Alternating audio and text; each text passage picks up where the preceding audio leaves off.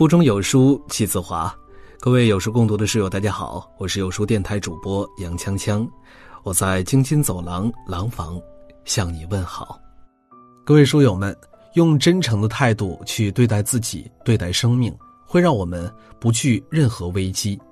有书早晚打卡又更新了，这次我们增加了阅读板块，让你在每天获得早晚安专属卡片的同时，还可以阅读更多深度好文。快快拉着文末，扫描文末的二维码，开启美好的一天吧。今天为你分享的文章来自于复书，老板阵亡了，工作丢了，比肺炎更可怕的是，你以为余生都是丰年。最近新冠肺炎疫情有所缓解，截至三月四日十八时，三十一个省、自治区、直辖市和新疆生产建设兵团报告确诊病例。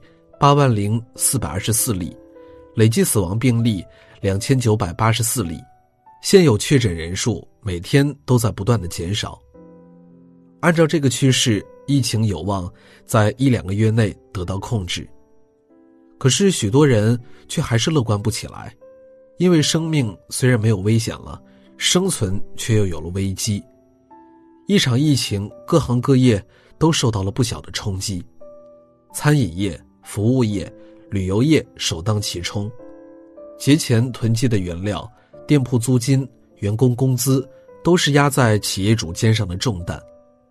根据估算，二月份餐饮业损失可能高于三千一百九十亿元。就连行业龙头也开始哭穷。西贝创始人贾国龙在公开信中表明，疫情影响下，西贝撑不过三个月。对于广大中小企业来说，形势更加艰难。前几天，好几位老板在网上联合发声，他们离阵亡就差一步之遥。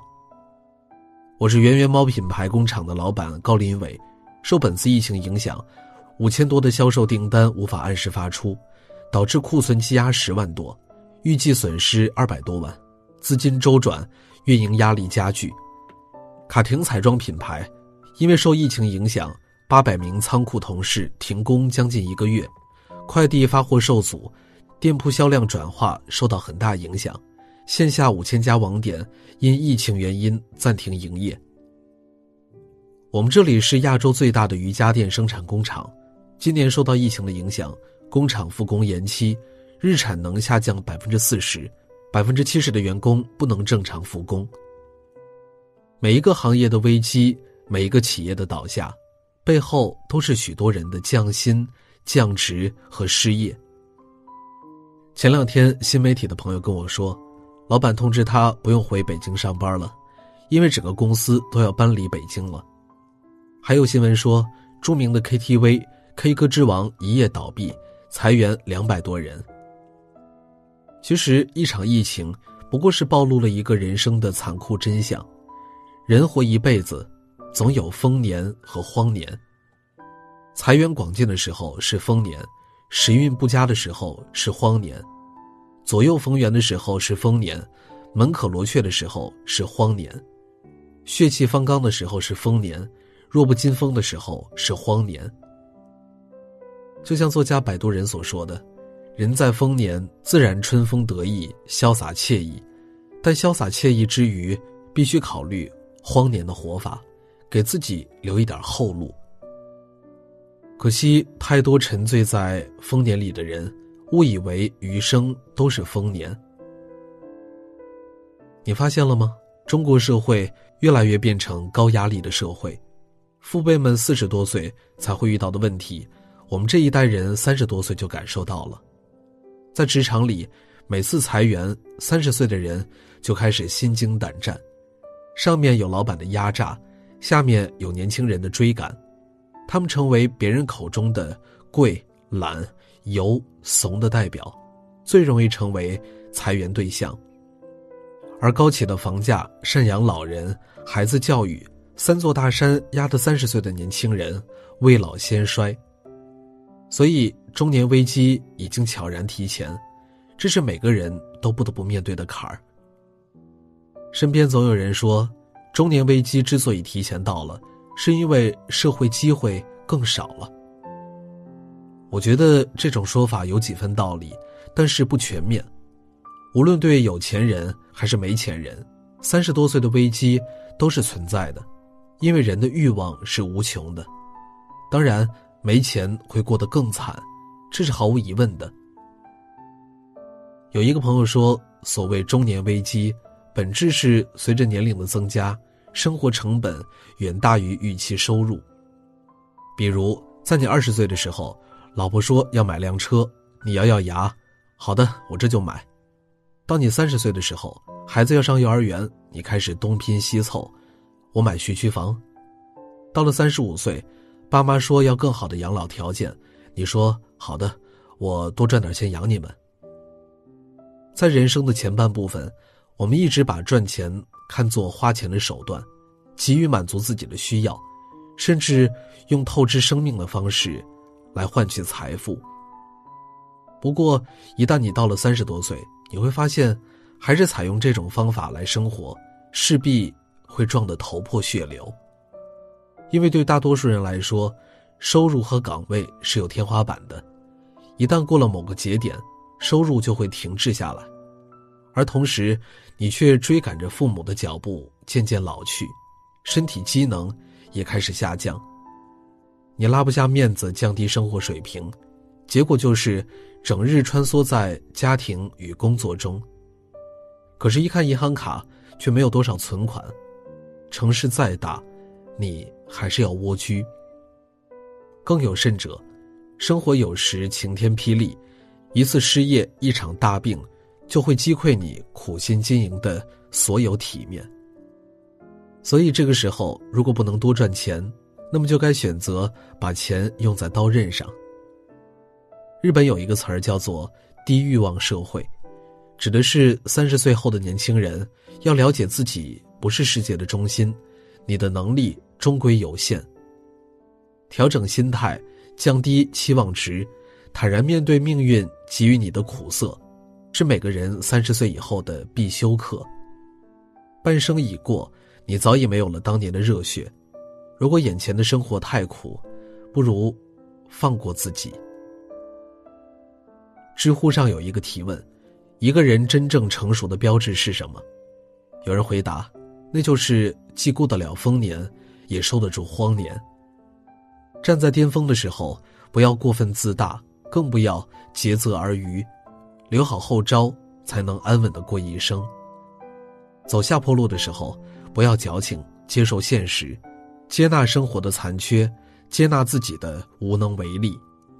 当然，度过中年危机，还要学会开源节流。人生总有峰高谷低，有高潮就有低谷，所以别因为开惯了奔驰，就不能忍受大众。别住惯了一百二十平米的房子，就不能住六十平米；别赚够了年薪五十万，就不能忍受一个月只领一万。车厘子什么的可以少吃，贵的要命，营养价值其实和苹果差不多，还不如多吃几个苹果。国外旅行如果去不起，在国内走走看看也很好。其实过一种简单的生活没有什么不好，只要用最真诚的态度去对待自己，对待生活。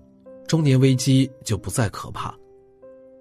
你我皆凡人，终究要在平凡的生活中追求力所能及的幸福。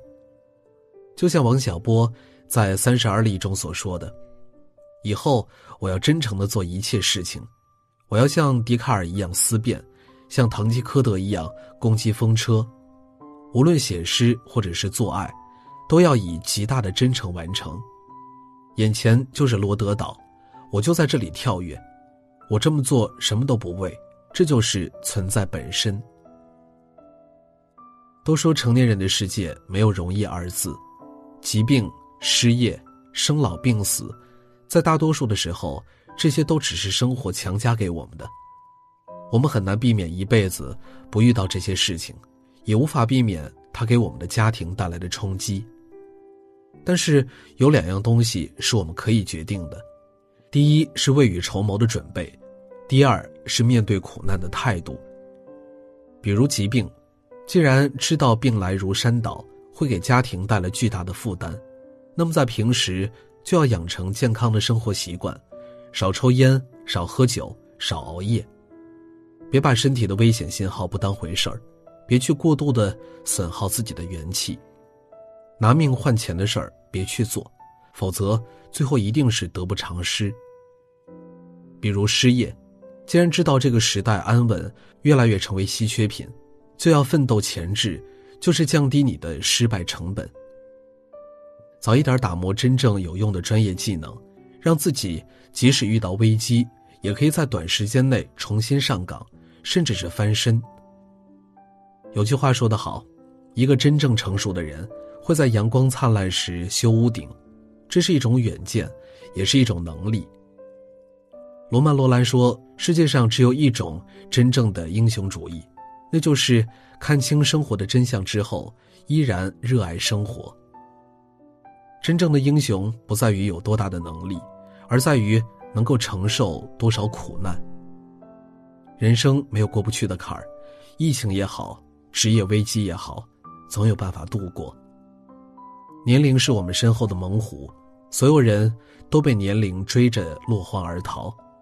赢得了时间，我们才有可能赢下世界。余生很长，你的高潮应该永远在下一公里。好了，今天的文章就为大家分享完了。在这个碎片化的时代，你有多久没有读完一本书了呢？长按扫描文末二维码，在有书公众号菜单免费领取五十二本好书，每天有主播读给你听。我是杨锵锵，我在京津走廊廊坊为你送去问候。喜欢这篇文章，走之前记得在文章末尾给我们的文章点一个再看。我们明天的同一时间不见不散。